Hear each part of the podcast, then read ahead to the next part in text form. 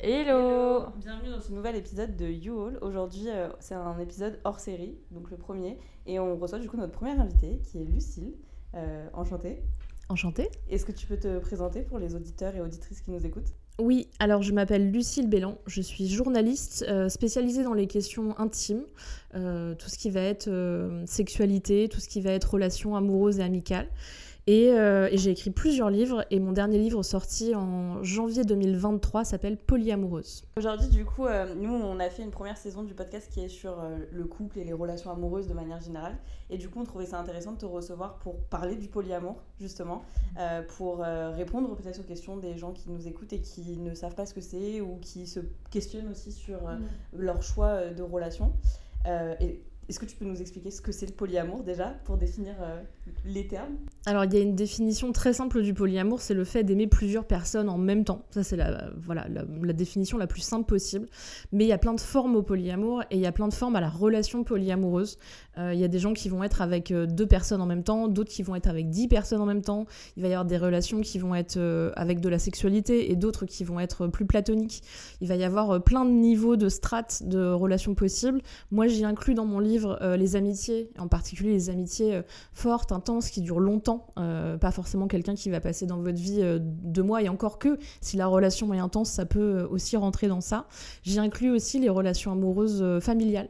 Enfin, pas amoureuses, pardon, les relations d'amour familial, filial. Et donc, du coup, du, coup, pour moi, tout l'amour rentre dans le polyamour. Et en fait, du coup, dans cette définition, on est beaucoup et beaucoup, beaucoup de filles, beaucoup de garçons, beaucoup de personnes entre les deux à être polyamoureux. Moi, j'avais une petite question par rapport à tout ça. J'imagine, vu que c'est un, paradigme qui est vraiment spécifique, est-ce que, en dehors euh, du, du mot polyamour, est-ce qu'il y a d'autres enfin, un autre vocab, enfin, tout un vocabulaire qui, qui rentre dans cette sphère-là?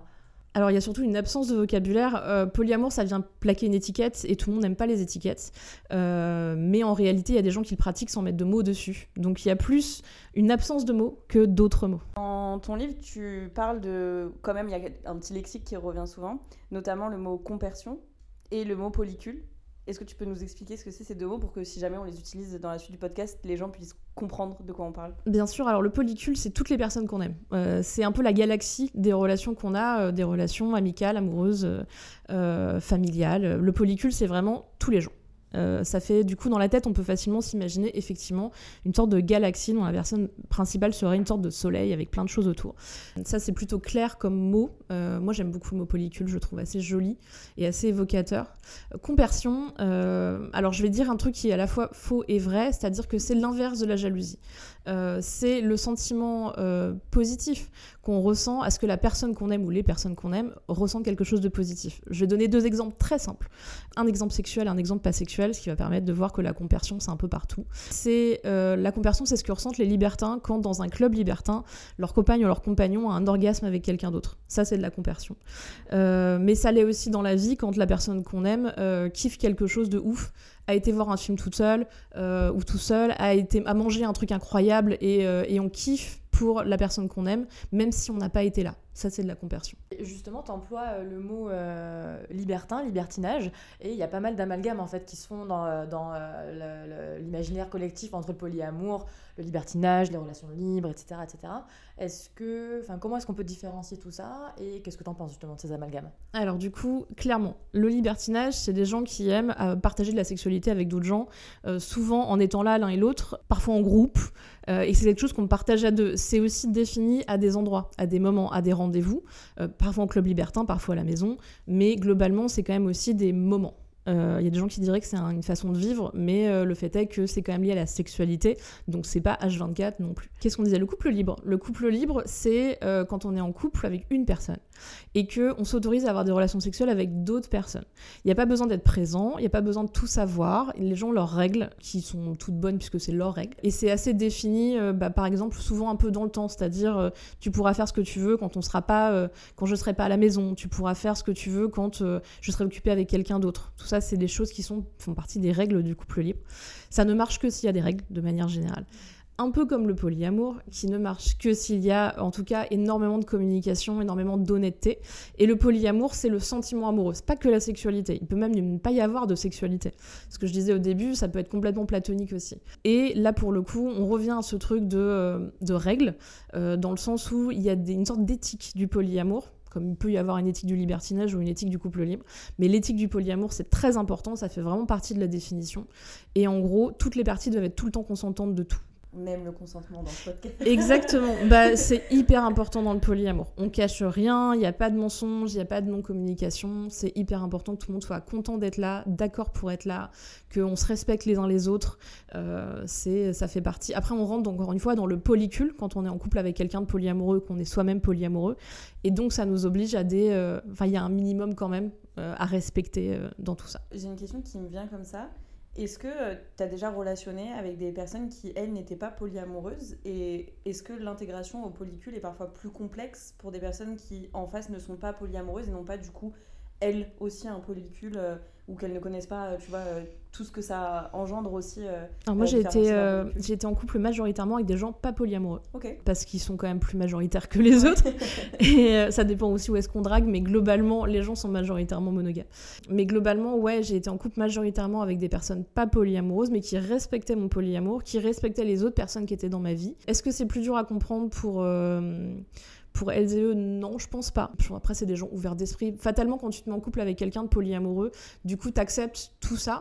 Euh, moi, spécifiquement aussi, j'ai des enfants. Et donc, du coup, les gens doivent accepter aussi cette partie de ma vie. Il y a plein de, de choses comme ça qui font partie du bagage de ce que tu amènes dans la relation. Euh, j'ai jamais eu de problème. J'ai jamais eu quelqu'un que j'ai rencontré qui m'a dit ah non moi ça me dégoûte ou ça m'intéresse pas ou je veux pas ou je refuse. J'ai donc rencontré des gens plutôt cool, mais euh, mais globalement ouais je pense que c'est comme tout il faut de la communication. J'avais jamais j'ai jamais relationné avec quelqu'un qui n'avait jamais entendu parler de ça. Euh, à part au tout début où moi-même j'avais jamais entendu parler de ça et donc on était à peu près au même stade de on découvre. On fait des tris aussi, il y a un truc aussi, c'est est-ce qu'on a envie de relationner avec quelqu'un qui n'est pas d'accord du tout ou avec quelqu'un qui euh, moi je donne un exemple simple, c'est que même sur des questions politiques, est-ce que tu relationnes avec quelqu'un qui est au bout du bout du spectre politique du tien, tu vois?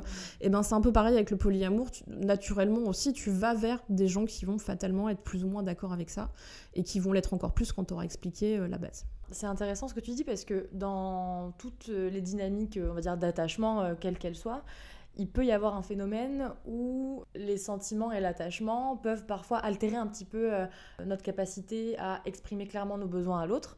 Et ça peut largement arriver qu'une personne accepte dans son discours, on va dire, le mode de vie de l'autre, mais parce que l'attachement, les sentiments, euh, des peurs, des croyances et autres. Et comment est-ce que on peut déterminer en fait que la personne elle est vraiment transparente à ce niveau-là, surtout dans, un spectre ben, qui peut être euh, pas encore euh, très connu ou je sais pas si ma question est claire. Elle est très claire. Je pense que ça dépend. Euh, en fait, c'est déjà c'est comme toutes les relations, c'est-à-dire que globalement, une personne qui serait d'accord en théorie mais pas d'accord en pratique, on s'en rend compte assez vite. Surtout si on en parle tout le temps, euh, comme c'est le cas dans le polyamour où il y a toujours des, des, trucs qui sont sujets à discussion.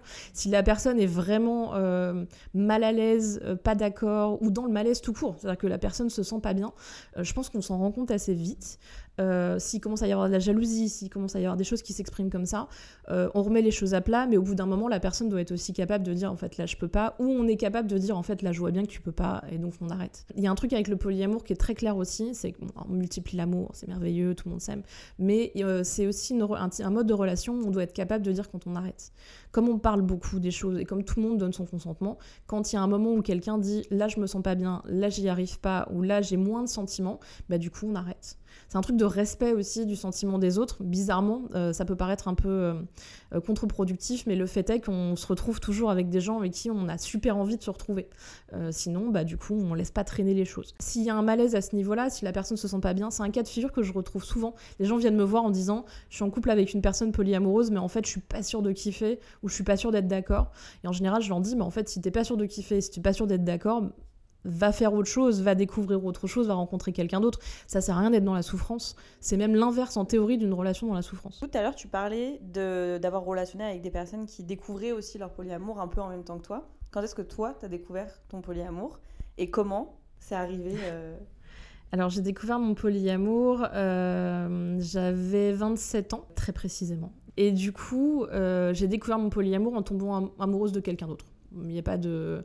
Je me suis pas dit, Hum, la théorie m'intéresse beaucoup, euh, mettons ça en pratique. En fait, j'ai rencontré quelqu'un, j'étais donc mariée avec un homme, j'avais deux enfants, dont un tout petit, et en fait, je suis tombée amoureuse d'une femme, euh, ça m'est tombé dessus, quoi. Donc, euh, à ce moment-là, je me suis demandé s'il fallait que je quitte mon mari. J'avais absolument aucune envie de le faire. S'il fallait que je laisse tomber cette histoire, pour moi, il n'était pas question d'une tromperie. Enfin, c'était pas possible, ni dans mon mode de fonctionnement, ni de ce que j'avais envie, ni du respect que j'avais les deux personnes que j'aimais. Donc, du coup, ça, vraiment, c'était impossible pour moi cette idée. Puis, j'avais pas non plus race de temps libre pour pouvoir avoir le temps de mettre en place un système de tromperie. Enfin, c'était pas possible. T'avais des enfants. quoi. Exactement, j'étais focus par autre chose. Euh, T'es obligé d'être que sur un truc où tu communiques parce que du coup, non, c'est pas possible. Je peux pas dire, hey, je disparais trois heures. Non, c'est pas, ça marche pas comme ça. Donc, euh, du coup, je me, en fait, j'en ai parlé avec eux tout C'est-à-dire qu'elle était au courant que j'étais en couple avec un homme et avec des enfants. Et mon mari, je lui en ai parlé le premier soir. Premier rendez-vous avec elle où j'essayais de confirmer ce que je ressentais, qui était d'abord une conversation virtuelle. Dès que j'ai été bouleversée, dès que j'ai senti qu'il y avait des sentiments, j'ai été le voir lui et je lui ai dit, il faut qu'on parle. Et ça a été un truc qu'on a construit ensemble. C'est-à-dire que lui m'a dit Est-ce que tu m'aimes encore? Je lui ai dit oui. Et donc, du coup, on a dit Qu'est-ce qu'on fait? Et on s'organise. Ensuite, ils ont commencé à avoir une relation amicale l'un avec l'autre. Et, euh, et on a un peu fait à notre sauce, euh, sans forcément la théorie du départ, c'est-à-dire, euh, du coup, laisser tomber les injections liées à la sexualité, laisser tomber je suis rentrée à plein dedans au début, c'est-à-dire je me suis fait beaucoup de mal, euh, une sorte de burn-out relationnel très très vite, et de culpabilité et de plein de choses. Mais une fois qu'on avait, euh, qu'on a élagué tout ça, qu'on a trouvé une relation, on a réussi à la faire marcher. Elle n'a pas marché très longtemps, elle a marché que quelques mois, mais elle a marché. Et là, ça a ouvert la porte à, euh, en fait, c'est peut-être comme ça que je fonctionne, et en fait, déjà, c'est possible que ça marche. Tu as, utilisé un terme sur lequel je voulais rebondir, tu as parlé de burn-out et moi en tant que psy j'accompagne euh, pas mal de personnes qui sont euh, polyamoureux, polyamoureuses et ça m'est déjà arrivé hein, pas mal de fois de recevoir des personnes qui sont un peu dans un burn-out poly- polyamoureux. Il y a comme une difficulté de gestion justement de toutes les relations euh, et du coup je voulais savoir si toi bah, du coup c'était un peu ce que tu avais vécu et si bah, jamais tu avais des conseils justement pour... euh, pour euh, apprendre à, gérer, parce que là, entre la charge émotionnelle, la charge mentale, euh, la charge euh, sexuelle, la- enfin, c'est énorme en fait au final j'imagine, ou du moins ça peut facilement être énorme, mais ça peut facilement me dépasser. Bah, quand on a deux relations en même temps, on peut avoir la charge doublée de mentale, sexuelle, euh, relationnelle. En plus, moi j'étais avec un homme et une femme, donc pas tout à fait les mêmes types de relations, pas soumis en tout cas aux mêmes pressions. Je pense que, hum, du coup, pour l'avoir vécu, euh, j'ai eu besoin de me, re- me déconstruire vachement sur certains trucs, en particulier sur la charge sexuelle.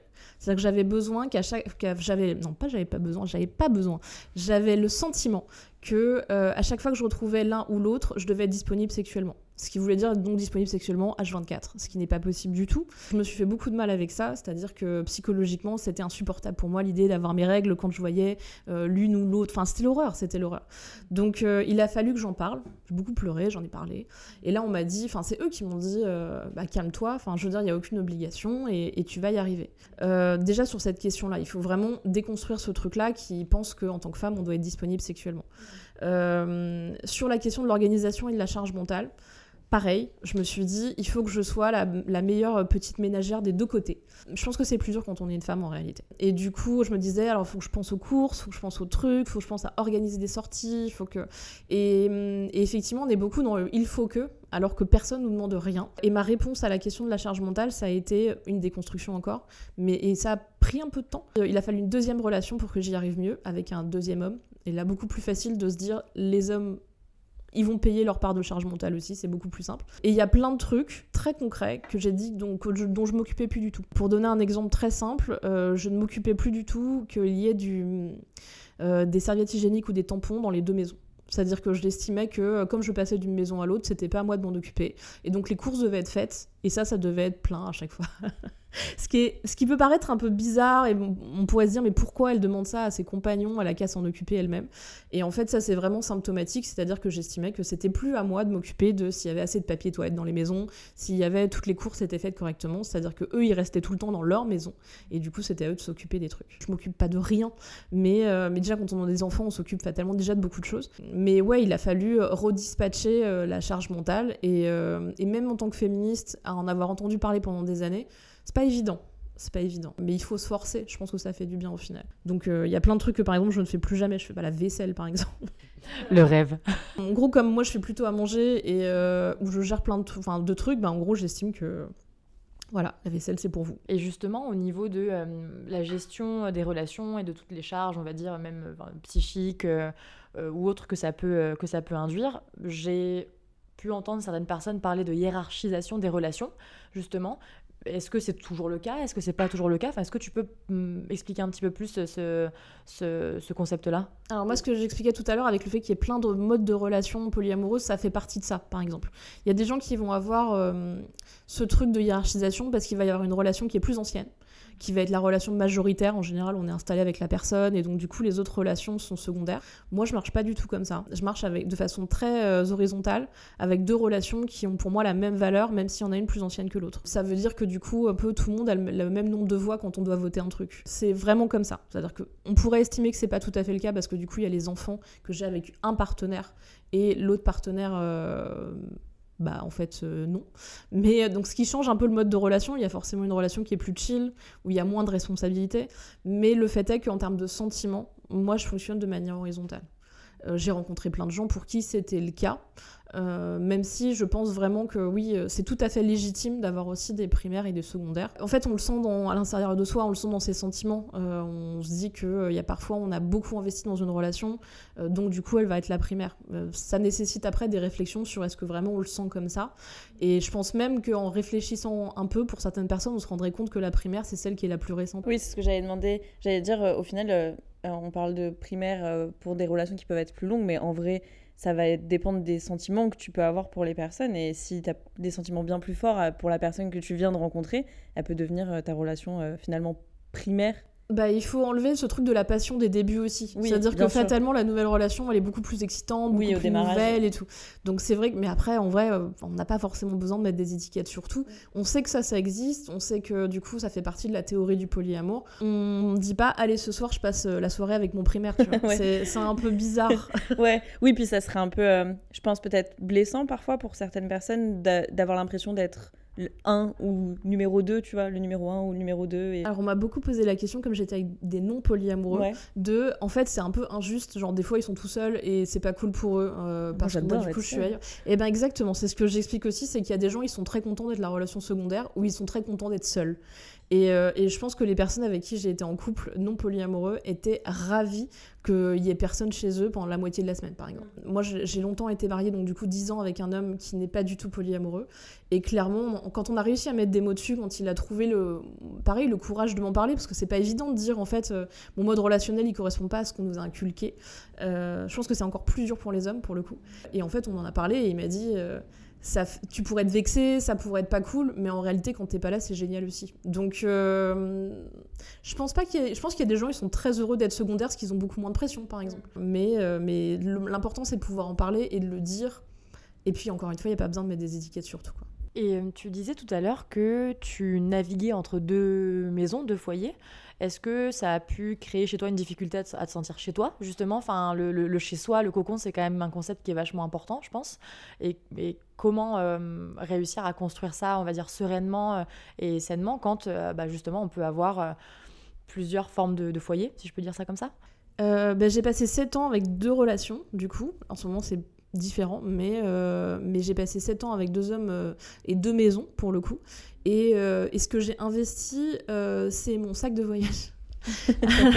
Quelle marque de sac de voyage tu nous recommandes alors? Alors, en plus, moi j'avais. Non, c'est un très mauvais sac de voyage que j'ai parce qu'il est très lourd tout seul vide, donc c'est complètement con. Mais du coup, j'avais, je, je, me suis fait chier à trouver un sac qui me corresponde, qui me plaise, donc trop lourd pour voyager. Et à l'intérieur, j'ai calé tous les trucs qui étaient importants pour moi à avoir tout le temps. C'est con, mais euh, je sais pas, je suis obsédée par les baumes à lèvres, j'avais plein de baumes à lèvres dans mon sac, euh, des trucs de survie de base et tout. Et donc je savais que dans mon sac, il y avait toujours des trucs pour moi. Après, avec le temps, tu finis par un peu investir les lieux. Oui. Tu vois, euh, naturellement, bah, t'as ta brosse à dents dans la salle de mm. bain, dans les deux, donc t'as deux brosses à dents. Tes tampons, du coup, qui ont été Exactement, merveilleux, tous, tous ces trucs. Et donc, du coup, t'investis un peu les endroits. Moi, j'avais aussi des vêtements. Parfois, j'étais frustrée parce que mes vêtements étaient dans l'autre ce qui est un peu chiant. C'est une frustration qui dure pas très très longtemps. Euh. Mais donc, du coup, ouais, le fait d'avoir deux maisons, C'était très douloureux au début parce que du coup tu passes ton temps à dire en fait mes affaires sont ailleurs. Mais avec le temps tu finis par donc avoir vraiment ces deux domiciles à temps plein et je crois qu'on a ce qui m'a fait du bien c'est le jour où on a pris un, avec mon compagnon on a pris un bail à nos deux noms à tous les deux et il y avait mon nom sur la boîte aux lettres. Euh, je crois qu'on a fait ça au bout d'un an et demi euh, et ça m'a fait beaucoup de bien de me dire alors officiellement j'ai deux maisons. Et donc officiellement, je vais tout racheter en double. Est-ce que ça t'a fait beaucoup de bien au portefeuille? Alors c'est un vrai débat chez les polyamoureux, c'est que ça n'est pas... Euh, je l'ai dit sur le ton de l'humour, mais c'était une vraie question. Euh, c'est ce qu'on reproche parfois au polyamour, on dit que c'est un truc de bourgeois, ce qui est pas totalement faux dans la façon dont je l'ai vécu. Mais parce qu'en fait, moi je me suis mis une pression particulière, c'est que je ne voulais pas que ma deuxième relation euh, soit payé par ma première relation. C'est-à-dire que j'avais un compte euh, commun pour les enfants, la vie, les trucs. Et je refusais d'utiliser ma carte bleue pour, euh, pour pouvoir payer un resto, un ciné ou quoi avec mon compagnon, mon deuxième compagnon. Donc moi, ma réponse a été de travailler deux fois plus. Est-ce que c'est sain? Bof. Et du coup, ouais, ça a été. C'est pas très sain forcément, mais pour moi, ça a été un, un vrai outil euh, d'indépendance sur cette question du polyamour. C'est-à-dire que vraiment, tout ce que je veux me permettre comme liberté, je me les autorise parce que je travaille dur, parce que. Ce que je peux faire, hein, attention, tout le monde ne peut pas le faire. Euh, mais je me suis donné vraiment les moyens de ce polyamour. C'est vraiment important pour moi. Et du coup, moi, c'était une question que, que tu as, as posée et que j'avais. Donc, est-ce qu'il y a un impact financier, on va dire, vraiment significatif? Alors, je pense que en partie, puisque du coup, on se retrouve avec. ça peut paraître complètement trivial, mais euh, deux anniversaires importants à fêter, de Saint-Valentin, de Noël, euh, de tous les trucs qu'on fête fois deux euh, de base. les sorties euh, qui se multiplient. On se dit, ah bah du coup, j'ai fait un super resto avec l'un, pourquoi je ferais pas un super resto avec l'autre? Pour des questions d'équité, quand on a envie d'être comme moi, un petit peu horizontal. Toutes ces questions-là, évidemment, elles se posent. Euh, financièrement, ça a un coût. Mais après, on peut aussi décider qu'en fait, on est un peu euh, cool dans la vie, on passe pas notre temps au resto, on passe pas notre temps au ciné, on passe des moments cool à la maison.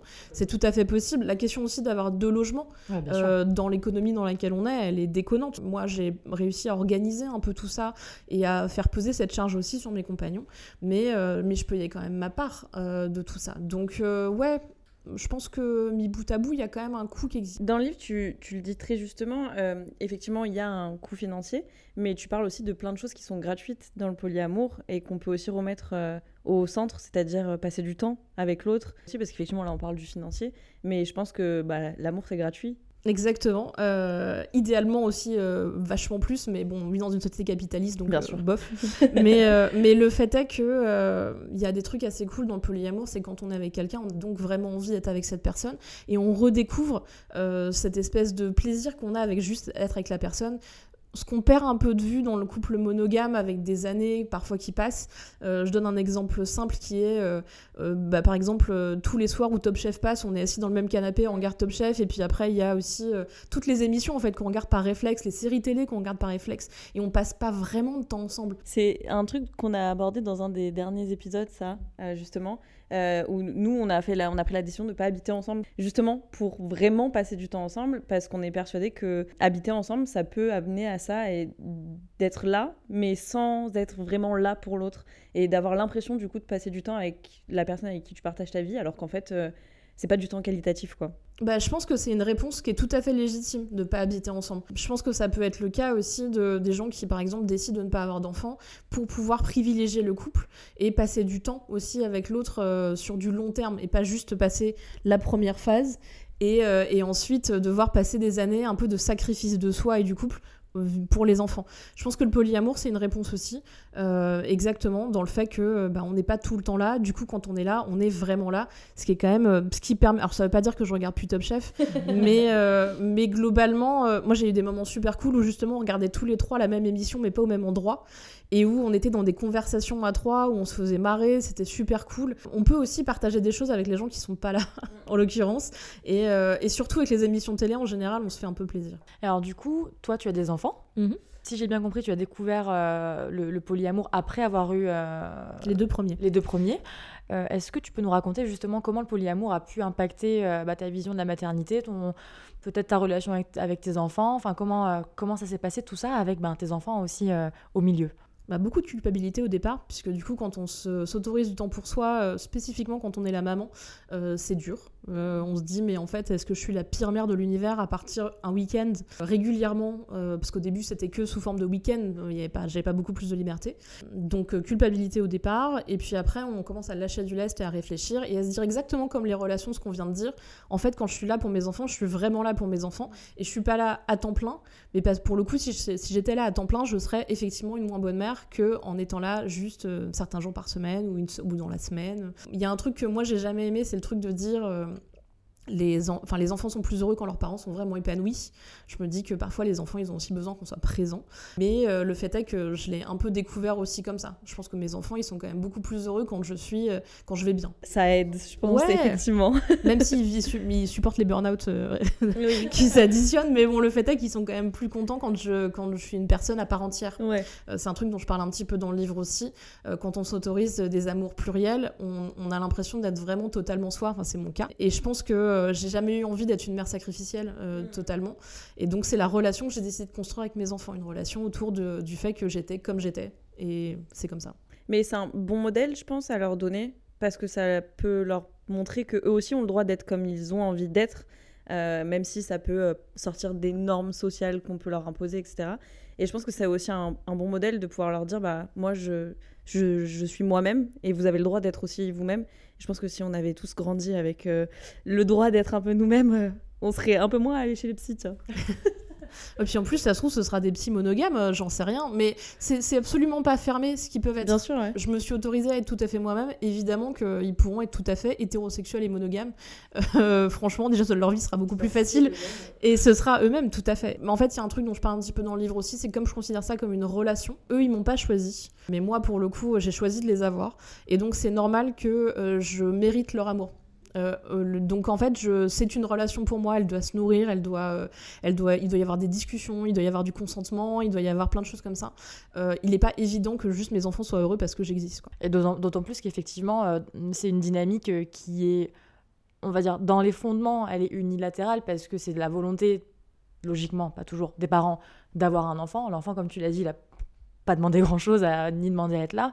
Et cette dynamique-là, elle démarre de manière unilatérale, et elle peut tout à fait en fait continuer de manière unilatérale et, du coup la nourrir comme ça dans cette réciprocité, bah, ça, permet, euh, ça permet à eux en fait de, de, leur donner une forme de choix en fait. Bah, surtout que le choix il se fait, enfin je, je, vais avoir 40 euh, ans dans quelques années, euh, trop peu, et, le fait est que de ma génération j'entends quand même beaucoup de gens qui sont en train de de, larguer leurs parents. Euh, pas forcément dans un, dans un mode sain, mais un mode de, en fait, on se rend compte un peu à 30-40 ans que euh, bah, nos parents n'ont pas été forcément super cool avec nous, ou nous ont pas forcément accepté, ou il a fallu tellement d'années pour euh, de thérapie pour se construire tout à fait. Exactement. Les parents coûtent cher, mais font le bonheur des, des, petits. Et du coup, je pense que vraiment, oui, ce type de relation, enfin, j'espère, hein, j'essaye en fait, de créer une autre forme de relation pour éviter qu'à 40 ans, mes enfants disent en fait, je ne connais pas cette personne, je n'aime pas cette personne, et, euh, et j'ai pas continué à l'avoir tous les Noëls de toute ma vie. Peut-être qu'au final, en fait, comme on parlait de ce truc du choix, peut-être qu'en termes de choix, les personnes que je suis en train d'essayer d'élever euh, bah, décideront de pas me voir encore. Mais, euh, mais pareil, bah, il faut accepter ça. Et comme j'accepte la rupture, j'accepte la rupture avec mes enfants s'ils le décident. Du coup, tu parlais également de normes. Enfin, ça, ça a été évoqué un petit peu dans ce que tu disais un peu plus tôt fondamentalement, le polyamour, c'est, ça sort de la norme, on va dire, sociétale dans laquelle on vit aujourd'hui.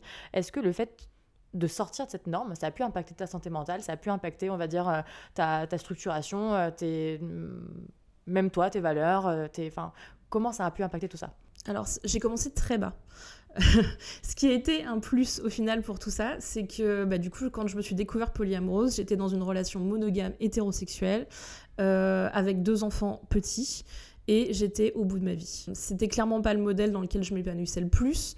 J'étais totalement rentrée dans un délire de mère idéale, à faire des cupcakes, à faire des anniversaires parfaits thématisés, euh, à vouloir que mes enfants aient toutes les stimulations possibles et imaginables et à lire toute la théorie sur euh, du coup les sièges auto et, euh, les éducations bienveillantes et tout. Donc j'étais vraiment dans le mal. Et me découvrir polyamoureuse à ce moment-là bah, du coup j'étais pas forcément extrêmement épanouie dans ma vie.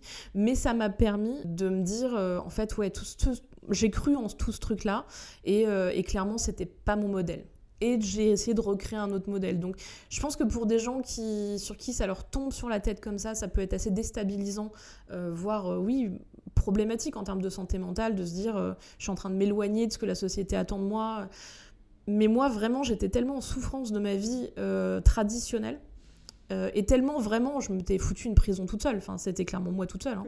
que du coup réinventer autre chose, assumer que j'étais bisexuelle, euh, ce qui a été hyper important pour moi aussi, parce que je le savais depuis des années, mais je l'assumais pas du tout, ça m'a fait beaucoup de bien. Ça m'a vraiment permis de me redécouvrir totalement. Après, ça a fait du tri dans mes relations ce qui n'est pas forcément quelque chose qui fait super plaisir.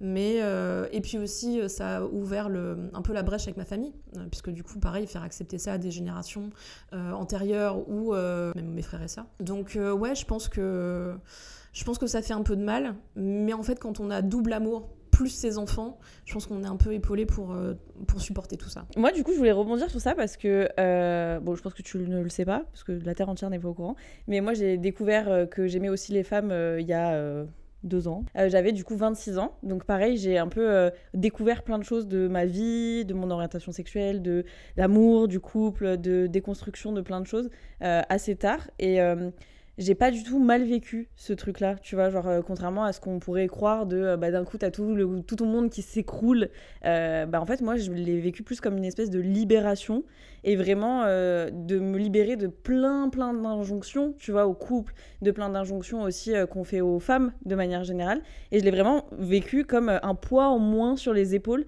C'est un peu cette image-là d'un truc qu'on me retire des épaules et genre ah tu vois. Et est-ce que toi, tu as eu un peu cette sensation aussi Ou est-ce que le fait de peut-être le découvrir tard, ton polyamour, euh, tu as eu euh, cette sensation d'avoir raté euh, beaucoup d'années de ta vie, d'avoir passé beaucoup d'années de ta vie prisonnière et, c'est quelque chose que tu regrettes? Bah, Je pense que j'avais effectivement passé pas mal d'années de ma vie à essayer de reproduire un schéma qui fonctionnait pas pour moi. Avant mon second mariage, il y a eu un premier mariage. j'ai pas forcément été quelqu'un de fidèle parce que je pense que je me sentais vachement enfermée dans cette relation. Euh, je pense que j'ai eu des regrets après de me dire euh, en fait j'ai perdu tout ce temps et j'ai fait du mal à des gens alors que j'aurais pu tout simplement savoir mieux qui j'étais et me donner d'opportunités de faire mieux, tout simplement d'être une meilleure personne. Donc moi j'ai mais après je me suis dit aussi incroyable, tout s'explique. Il y a eu vraiment ce double sentiment de euh, en fait j'ai enfin en fait j'ai eu vraiment ce sentiment d'avoir trouvé exactement qui j'étais, c'est-à-dire une femme bisexuelle polyamoureuse alors qu'encore une fois j'avais tous les éléments pour le découvrir avant, mais il avait fallu ce temps-là. Donc je pense qu'il fallait maturer et que c'est sorti au moment où, au moment où ça devait sortir. Et est-ce que tu penses que tu as mis autant de temps à te rendre compte de qui t'étais par manque de représentation? Je, connais la réponse, mais. Alors, oui et non, parce que du coup, bisexuel, j'aurais pu le savoir avant. Et surtout, la première personne dont je suis tombée amoureuse au collège, c'était une femme, donc... enfin une fille. Donc, du coup, euh, c'était pas non plus très très c'était un peu obvious. mais euh, malgré tout il a fallu quand même toutes ces années pour y revenir donc j'étais vraiment dans la reproduction totale parce que euh, bah, enfin, des femmes bisexuelles il y en a pas des masses dans la culture. À l'époque je regardais The L Word et il y avait une seule femme bisexuelle et maintenant je la trouve super cool mais quand j'étais plus jeune c'est pas mon personnage préféré. Ce qui est bizarre parce est et encore tu regardais des The L Word. Moi je l'ai regardé à c'était Alice exactement. Moi je l'ai regardé à 26 ans tu vois. Donc t'étais déjà un peu. Il y avait des signes, effectivement. Effectivement. Ouais, mais non, mais en plus, j'adorais cette série, mais j'avais effectivement Alice comme euh, référentiel. Et, maintenant, euh, en fait, je me rends compte que je suis une grosse Alice. Et c'est pas grave. et tant mieux, enfin, c'est cool. Mais j'étais amoureuse de Shane à l'époque, et donc, du coup, euh, comme. Toi, t'étais amoureuse de qui, toi? Team Carmen. Ah, bah oui. bah oui, évidemment, mais elle reste pas toute la série, donc. À son plus grand désespoir, apparemment. ah, ça a été un deuil pour beaucoup de gens. Ah ouais. Mais, euh, mais la représentation, ouais, ça a été dur. Et moi, je me suis beaucoup construite avec, construite avec les livres, euh, donc majoritairement des livres écrits par des hommes, donc avec un biais déjà de base, qui est déjà compliqué quand on est une bah, jeune fille qui lit beaucoup de livres, de se dire déjà de base, je me sens pas représentée de manière extrêmement juste. Ouais. mais en plus, bisexuelle, là, pour le coup, on est dans le fantasme absolu et, euh, et c'était pas extrêmement cool, quoi. Donc. Et puis même, en fait, il y avait quand même des, des personnes qui étaient gays, ouvertement gays dans les bahuts où j'ai été pas beaucoup, hein, mais il y en avait quand même, et il n'y avait personne de bisexuel. C'est un truc qui, en général, ressort après euh, ou qu'on cache, parce que du coup, quand on est une fille bisexuelle, ça peut être vite euh, sujet à beaucoup de jugements. Euh, donc, donc ouais, ouais, non, vraiment, oui. mes référentiels aujourd'hui, ils sont. En fait, je suis mon propre référentiel, déjà de base, ce qui est difficile quand t'es plus jeune. Et je vois de plus en plus de personnes qui sont bisexuelles et qui l'assument, et, ça m'aide énormément. Mais c'est des gens de ma génération. Enfin, on était dans la même galère au même moment, quoi.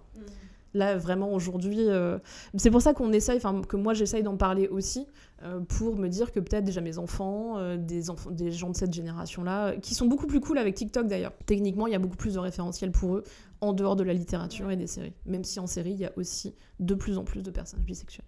Oui, et puis c'est pour ça que nous, on a souhaité aborder cette thématique-là, c'est justement pour continuer à faire de la représentation et à nourrir en fait ce genre de représentation. Et moi, ça me mène à une, à une autre question. Est-ce que tu as pu avoir une forme d'appréhension au niveau du regard des autres sur, euh, enfin, au fur et à mesure de la découverte de qui tu es euh, ben, Comment est-ce qu'on gère finalement le regard des autres quand euh, on, on, sort un petit peu des codes majoritaires quoi? Est-ce que... Ouais. Alors On t'a pas dit, tu viens en thérapie aujourd'hui, d'accord? C'est le principe avec elle. Euh, moi, il y a un truc, c'est que j'ai découvert. Moi, le polyamour, c'est quelque chose de très positif pour moi. Et donc, euh, quand, quand tout ça m'est tombé dessus, c'est-à-dire la bisexualité, le polyamour, tout ça, euh, j'ai eu la chance donc d'avoir été polyamoureuse en active tout de suite. Et donc, je suis tellement fière d'avoir aimé ces deux personnes en même temps, et tellement heureuse et fière d'avoir connu ces deux personnes, que euh, pour moi, tout ça, ça a un peu balayé toutes les choses négatives que je pouvais penser, toutes les réactions négatives des gens. Enfin, on aurait pu vivre en autarcie euh, pendant un certain temps. ça n'a pas été possible, mais le fait est qu'on était déjà tous les week-ends où on se voyait ensemble, tous les trucs qu'on faisait ensemble, parce qu'on a fait beaucoup de trucs ensemble quand même, euh, et séparément et ensemble. Et la relation qu'on avait, elle était magique. Euh, après coup, c'est pareil. Euh, la relation que j'ai eue qui a duré 7 ans, enfin les deux relations du coup, une sorte de relation hybride, c'est quelque chose dont j'étais extrêmement fière. Et toutes les choses négatives qu'on a pu me dire, toute la négativité qu'on a pu me renvoyer, elle n'était jamais à la hauteur par rapport à la fierté que j'avais de, ces deux personnes dans ma vie. Je pense que j'ai eu beaucoup de chance.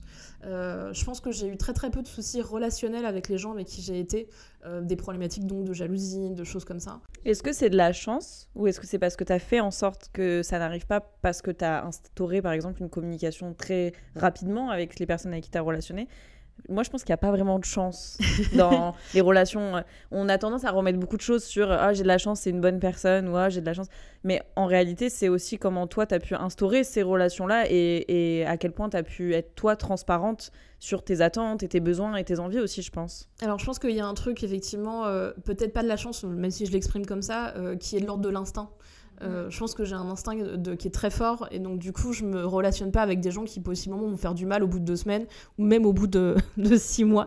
Euh, il y a un truc aussi, c'est que j'ai un sens de la préservation très très fort parce que du coup comme j'ai trois enfants, j'estime que c'est hyper important que je sois euh, toujours disponible pour eux, donc du coup pas trop en burn-out et donc c'est hyper important pour moi qu'ils puissent toujours compter sur moi et donc je me mettrai pas dans une relation toxique possiblement. On choisit pas, évidemment. Mais en tout cas, je protège encore plus cette relation-là et je me protège encore plus des relations quand je peux avoir un petit doute ou un truc qui, voilà... Euh, je sais pas, j'ai des critères euh, peut-être qui me protègent un peu aussi. Mais euh, globalement, ouais, effectivement, c'est pas de la chance. Oui, t'as appris à, t'écouter, à écouter ton instinct et vraiment tes besoins profonds, quoi. C'est ça. Mais après, c'est euh, c'est pas quelque chose que je maîtrise et c'est pas quelque chose que j'ai conscientisé euh, au fur et à mesure des années. Je pense que c'est vraiment euh, ce truc où je me dis. En plus, je suis la personne la plus moralisatrice de l'univers. Quand je parle de l'éthique du polyamour, moi, je suis la personne. J'essaie d'être la personne la plus éthique possible. Et, et, donc, du coup, je demande un peu la même chose à mes partenaires. Parfois, j'ai des surprises parce que du coup, c'est pas toujours facile d'exprimer tout ce qu'on ressent tout le temps, surtout quand on est un homme. Oh, t'inquiète, j'ai du mal aussi. Mais du coup, moi, je suis là, genre, moi, j'y arrive, alors toi, tu vas y arriver aussi. Alors, justement, est-ce que dans la manière dont on peut affirmer, présenter, euh, vivre son polyamour, est-ce que tu penses qu'il peut y avoir des différences, on va dire, euh, dans le vécu des hommes et, et des femmes polyamoureuses il y a une énorme différence, c'est que les hommes polyamoureux, on leur tape dans la main et on leur dit bravo, trop bien, euh, t'assures, euh, quel beau mode de vie, euh, t'as raison.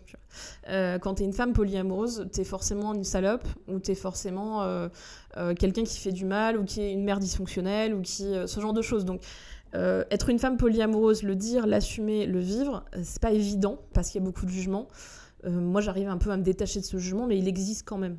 Euh, on l'a vu pendant la promo de mon bouquin, j'ai fait des vidéos sur internet. Vraiment, peut-être 40% euh, des commentaires étaient des commentaires extrêmement violents. Donc, c'est pas très bien vu. Alors que si j'avais été un homme euh, qui disait Alors, je suis polyamoureux, j'ai quatre compagnes en ce moment. GG, mec. Exactement, exactement. Donc, parce que moi, du coup, ça part tout de suite dans des attaques sur le physique, ça part sur des. Ah, bah, ça, c'est. Évidemment. Classique. Et surtout quand t'es une femme polyamoureuse, du coup, ah ils disent Ah, mais. Ah, bah, quand t'es une femme tout court sur les réseaux, dès que tu dis quelque chose d'un peu intelligent, un peu qui sort de la norme, un peu euh, qui vient titiller leur ego masculin, c'est le physique, euh, c'est leur première arme. Euh. Et puis, il y a, surtout, en femme polyamoureuse, on peut aussi avoir les femmes contre soi. Il y a plein de femmes qui, qui vivent mal la monogamie, qui vivent mal le, la, la, relation avec un homme, ce qui est tout à fait normal et juste et légitime. Mais du coup, estime que c'est pas juste que d'autres personnes s'en sortent et c'est pas juste que d'autres personnes essayent de créer d'autres trucs. Mm. C'est-à-dire qu'en gros, si j'ai souffert, tu vas souffrir aussi. Et c'est pas que intergénérationnel, c'est vraiment aussi même des femmes de ma génération qui se disent euh, mais vraiment c'est quoi cette connasse qui va pas souffrir comme moi Ouais, et je pense qu'il y a vraiment un truc un petit peu euh, euh, inconscient de la part de ces femmes-là parce que c'est, et comme tu le dis, euh, euh, vraiment la monogamie, c'est le modèle euh, qui est le plus représenté. on a l'impression, enfin moi j'ai eu l'impression pendant 25 ans de devoir vivre comme ça, tu vois. Et du coup, en fait, quand tu le vis mal, des fois tu te rends même pas compte que tu le vis mal, cette monogamie. et ce couple hétéro qui est parfois très violent pour les femmes. Et du coup, en fait, tu es dans un truc où t'es pas forcément fondamentalement heureux ou heureuse, mais euh, tu te rends pas trop compte du pourquoi, du comment. Et moi, c'est en sortant du couple hétérosexuel, justement, que je me suis rendu compte qu'il était dysfonctionnel, mais au possible, sur plein de points. Alors, pas toujours, évidemment, mais dans toutes mes relations, ça l'a été. Et en fait, je me suis rendu compte, mais ah ouais, il y a des trucs quand même, c'est chaud, quoi. Et en fait, je me rendais pas compte quand j'étais dedans, parce que pour moi, c'était ça la norme, et c'était comme ça que ça devait se passer, et que autour de moi, tout le monde vivait la même chose que moi, donc euh, je me disais pas qu'il y avait un problème, tu vois. Et, et du coup, je pense que ça peut être parfois inconscient d'avoir ce rejet de d'autres modèles mais tu vois, c'est un peu comme ce qu'on dit avec les lunettes du féminisme, c'est qu'en gros, une fois que tu as mis les lunettes du féminisme, tu peux pas revenir en arrière, tu vois tous les dysfonctionnements. Et je pense que c'est vraiment ça, c'est quand tu sors de la, du couple monogame ou de cette espèce de modèle qui est euh, sacré, euh, qui, où il faut être en couple obligatoirement et il faut être en couple monogame avec un homme, tu te rends compte à quel point euh, la question de la charge mentale, elle est énorme, tu te rends même si tu dis en fait pas tellement, bah en fait si, vraiment tellement. La question de la charge sexuelle, la question. Je parlais tout à l'heure des couples qui regardent Top Chef et toutes les émissions et toutes les séries, l'un à côté de l'autre sans kiffer leur vie. Euh, ça, c'est vraiment la, partie euh, émergée de l'iceberg. C'est rien euh, par rapport à tout ce qu'on s'oblige à faire et à supporter dans le couple monogame hétérosexuel. les gens peuvent le prendre très très mal qu'on leur dise ça, que c'est une prison le couple monogame hétérosexuel. Mais ça l'est aujourd'hui avec les codes qu'on a aujourd'hui. Ouais, bien sûr. Et du coup, dans le livre, à un moment, tu parles du polyamour comme un choix politique possible. Moi, en gros, euh, je, donc, je suis attirée par les hommes et par les femmes. Euh, je me considère comme pansexuel ou omnisexuel. J'aime pas trop mettre de. de, de voilà. Euh, mais j'ai fait le choix de ne relationner plus qu'avec des femmes maintenant. De par le fait que le couple hétérosexuel est, est problématique à mon sens. Euh, c'est ce qu'on appelle du coup le lesbianisme politique. J'aime pas trop le terme qui est utilisé parce que voilà, lesbianisme, il voilà, il fait débat et je pense qu'il y aurait d'autres mots à utiliser, mais voilà, c'est comme ça qu'on le, le, le, nomme.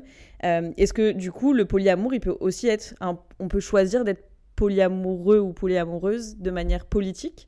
Est-ce qu'il y a des gens qui font ce choix-là ou est-ce que tu penses que c'est euh, plus complexe vu qu'on y attache aussi les sentiments amoureux et l'amour que ça se contrôle pas je pense que, bah, en fait, c'est un peu comme le lésianisme politique. On dit, ah oui, ça se contrôle pas, euh, nos, notre ressenti, nos pulsions, euh, euh, notre, nos goûts. Mais en réalité, je pense que, je pense que oui, on peut faire le choix conscient de partir vers quelqu'un en particulier. On peut faire le choix conscient. Après, évidemment, le polyamour politique, c'est pas genre, je vais décider d'être relationné avec quatre personnes différentes, quelles qu'elles soient. Il est évident qu'on peut avoir des, on peut faire des choix dans nos relations. Je pense vraiment que c'est possible quand on s'enferme pas. Je pense que c'est possible de se dire, je, la porte est ouverte, et là, on va se rendre compte qu'on va rencontrer des gens, en fait, tout simplement. Du coup, oui, je crois que c'est possible que ce soit politique. Ça l'est pour moi, en fait, en tout cas. Je pense que ça peut l'être pour les femmes, de manière générale. Euh, ça l'est moins quand c'est, donc, du coup, euh, Jean-Michel euh, qui vit sa meilleure vie. Mais, mais pour les femmes, évidemment que je crois qu'il y a plein de choses qui peuvent être politisées. En tout cas, elles sont pas neutres. Elles sortent d'une norme. Elles sortent d'une norme pour des raisons qui, nous, qui nous appartiennent et qui sont souvent pour des raisons de survie. Moi, je le vois vraiment comme ça. je pense qu'aujourd'hui, là, je suis en couple avec un, un homme depuis 7 ans. J'ai quitté mon ex-mari et, c'est avec lui que j'ai vécu cette longue relation polyamoureuse avec mon ex-mari et lui, du coup. Et je sais que je ne relationnerai plus avec des hommes après lui ou en même temps que lui. C'est-à-dire que c'est quelque chose dans lequel j'ai totalement fermé et pourtant je me considère comme bisexuelle, mais c'est totalement fermé pour moi. Il est hors de question que je doive reprendre de zéro une relation avec toute euh, l'éducation entre guillemets qu'on doit faire aux hommes euh, quand on est une femme féministe. Donc euh, globalement, ouais, je sais que pour moi les hommes c'est fini, c'est un choix. Comme pour moi, j'estime que même quand je suis dans une seule relation, ce qui n'est pas toujours totalement le cas, je reste polyamoureuse et, et la porte n'est jamais fermée. moi, je dis hum, toujours justement aux, personnes que, que j'accompagne quand on aborde la thématique des relations, ressentir ça se contrôle pas, mais relationner, c'est un choix, en fait, au final. Et effectivement, euh, c'est un choix qui peut en fait être, euh, être réfléchi, qui peut être orienté très clairement et c'est complètement ok parce que ça répond en fait à des besoins, à des limites, euh, à un positionnement qui lui n'a pas forcément à être subi quoi. Et, ça reprend un petit peu ce que tu disais Marie par rapport à plein de choses dont on se rend pas compte qu'on subit quotidiennement en fait dans euh, tout ce qui est bah, normé, normalisé, euh, dominant. Justement, moi la question que j'avais par rapport à ça, c'est comment assumer, on va dire, ces, ces choix-là au final? Je pense que ça se fait avec la maturité. Euh, je pense que c'est. Alors, c'est pas vrai parce que du coup, il y a des nouvelles générations qui l'assument tout de suite, qui ont des étiquettes très claires, qui sentent représenter. Euh, c'est ce que je disais, la génération TikTok, là, actuellement, ils sont quand même beaucoup plus au courant de toutes les étiquettes possibles. Tu parlais tout à l'heure d'être pansexuel, omnisexuel. Je connaissais pas ces mots-là avant de découvrir que j'aimais une femme et avant de scroller TikTok justement pour chercher plein de meufs lesbiennes en me disant je veux savoir des trucs sur les lesbiennes et les femmes et maintenant que j'aime les femmes je veux les voir partout et j'ai découvert ces mots-là à ce moment-là, donc à 26 ans, tu vois. Ouais, bah c'est ça en fait. Et ben, déjà, la première partie, c'est l'éducation. Qu'est-ce qu'on a comme information et où est-ce qu'on va les chercher? Et bon, bah merci TikTok actuellement pour ça. C'est pas forcément un, bon réseau, mais le fait est que c'est un bon réseau pour certains trucs. Et puis après, la deuxième partie, c'est l'assumer au grand jour.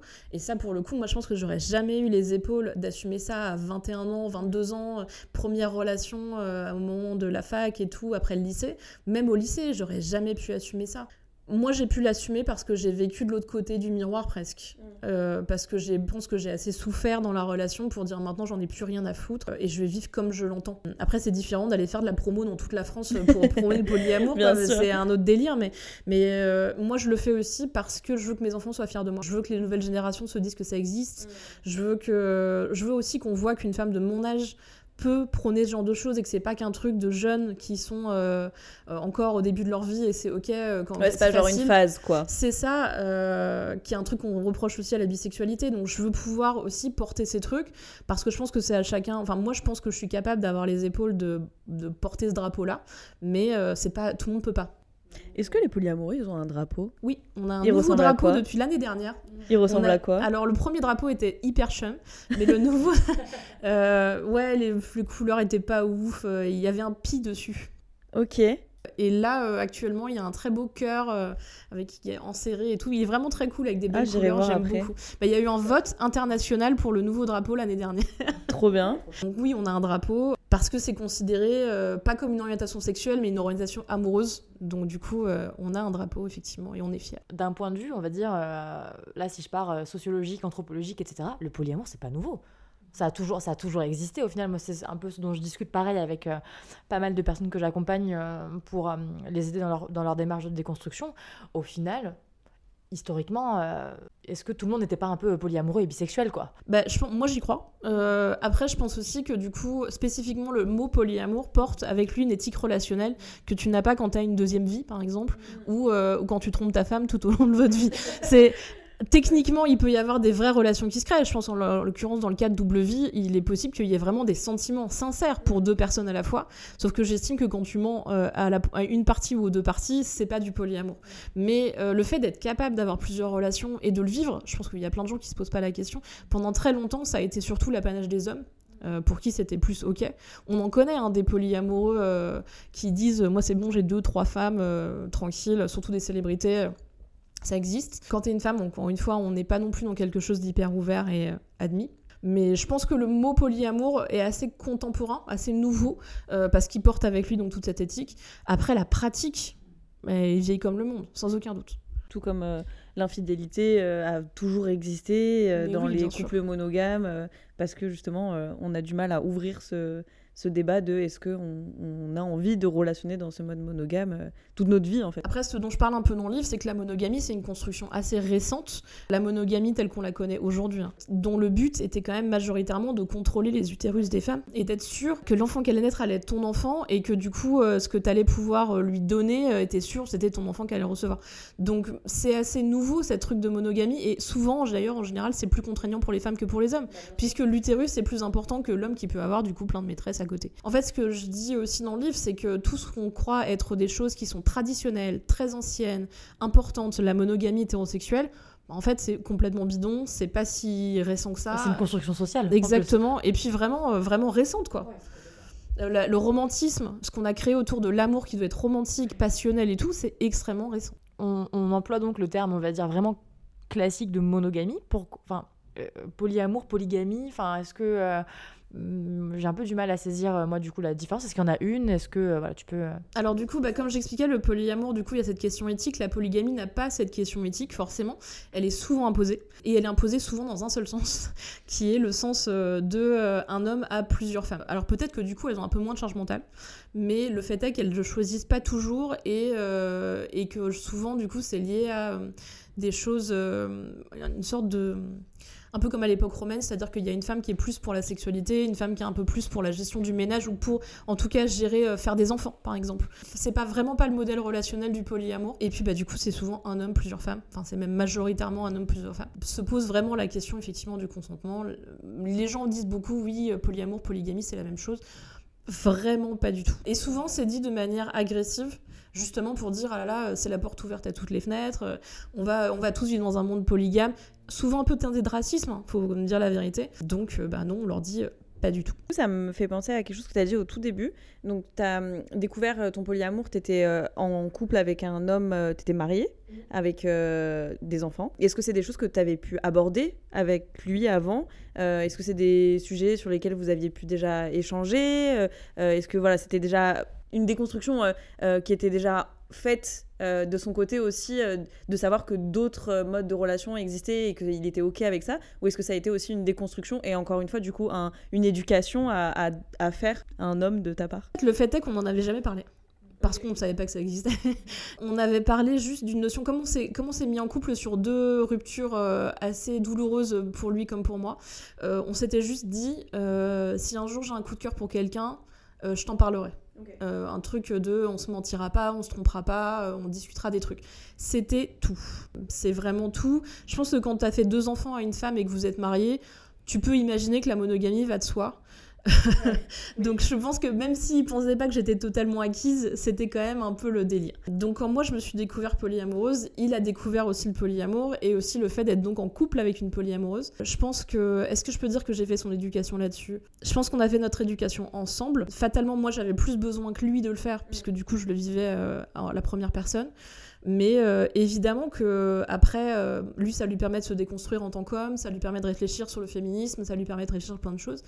Est-ce qu'il l'aurait fait sans, cette, euh, sans ça? Je sais vraiment pas.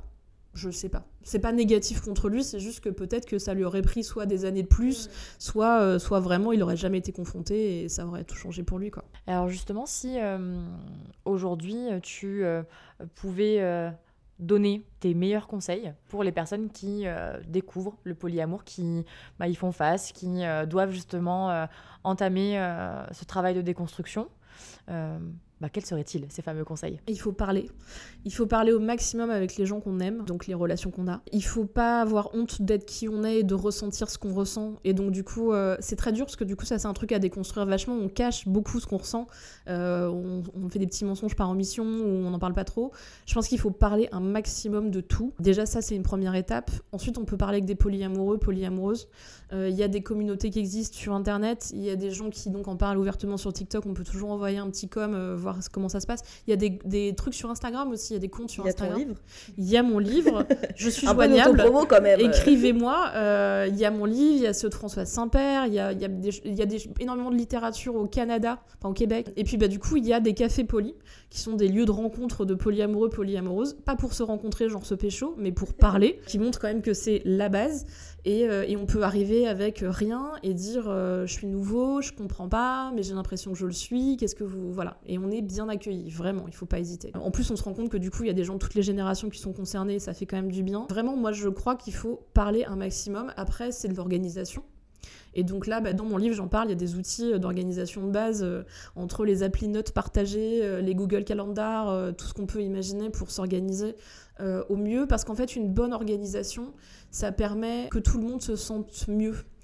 Quand on sait avec que- quand, quand est-ce qu'on passe du temps avec l'un, avec l'autre, quel week-end on prend et Mhm. tout. Une fois qu'on a posé ces trucs, ils Puis sont en termes de charge mentale aussi, j'imagine que quand c'est bien organisé, t'as pas à penser à 3 milliards de trucs et c'est là, c'est posé et tu le sais et ça peut sortir de ta tête pour euh, le temps de faire autre chose quoi. Mais puis c'est pas forcément des trucs qui deviennent des mauvaises habitudes. Encore une fois, on n'est pas sur un truc de toutes les semaines, je passe tous mes mercredis avec cette personne.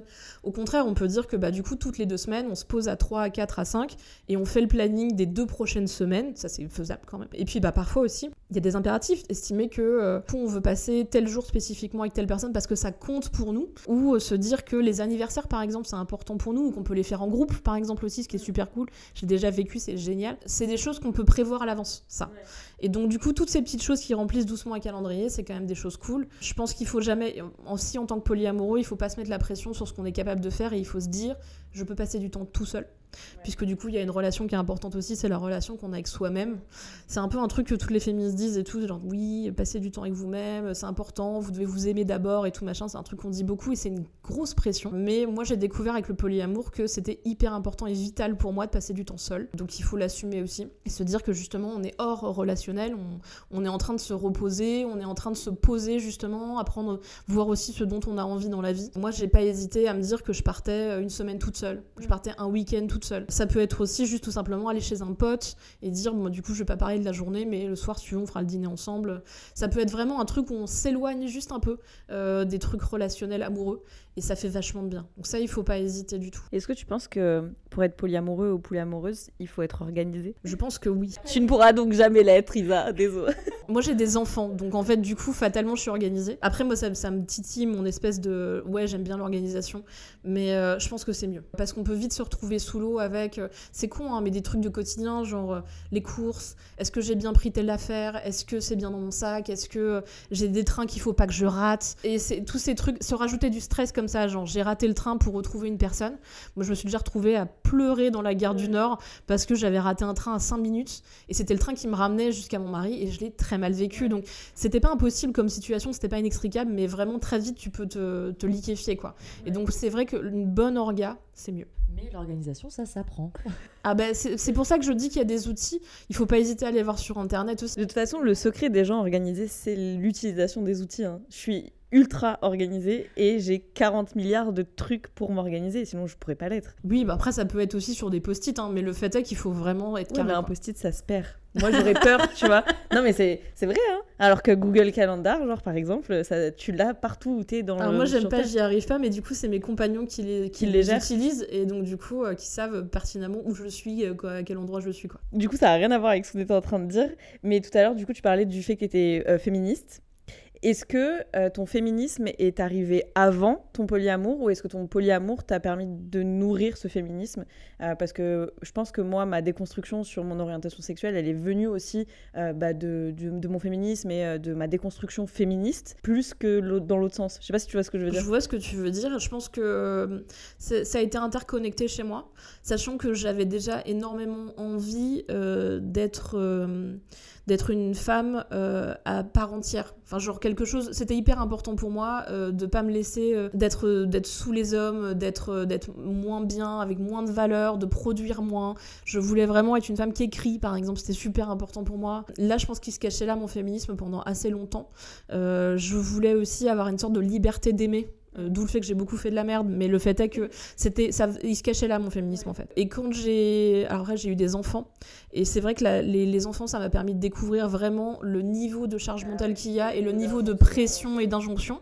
Et donc là euh, j'ai eu une sorte de déblocage de niveau du féminisme très clairement quand je me suis rendu compte des maltraitances médicales, euh, de, ouais, des injonctions diverses et Ouais, variées. je pense que la maternité, c'est genre le top level, c'est genre le boss dans Mario Kart à la fin de, des injonctions faites aux femmes, tu vois. C'est ça.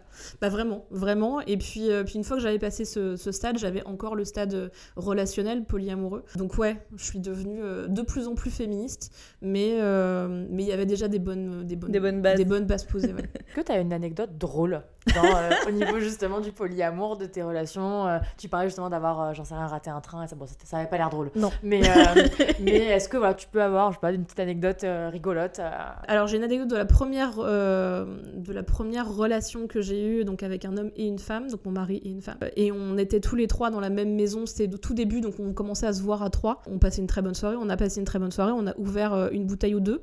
Et, euh, et à un moment, j'étais juste claquée, j'étais épuisée parce que du coup, j'avais aussi une sorte d'hypervigilance quand ils étaient là tous les deux pour euh, pas avoir de gestes envers l'un et pas envers l'autre, ce genre de trucs.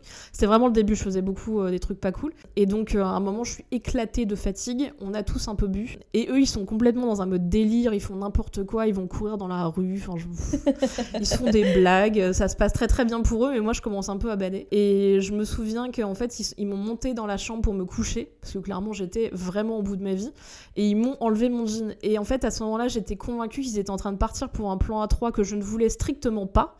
Et, euh, et ce qui était bizarre, parce que du coup, j'étais avec une femme lesbienne et un homme hétéro, ça ne marchait pas de toute façon. et euh, et j'ai tapé un bad monumental en leur disant non, mais laissez-moi, laissez-moi, touchez pas mon jean et tout machin. Et c'était ridicule comme scène, avec eux bourrés en train de se marrer. Et clairement, on avait une grosse incompréhension de le- du moment. Et, euh, et le lendemain, je leur ai dit, vous savez que j'ai quand même eu peur qu'on ait, que vous soyez en train de lancer un plan A3 dont je n'avais pas envie. Et ils se sont moqués de moi, genre non-stop pendant un moment à cause de ça. Donc, donc il y a, il- voilà, il faut parler. et boire avec modération. C'est ça. Trop bien.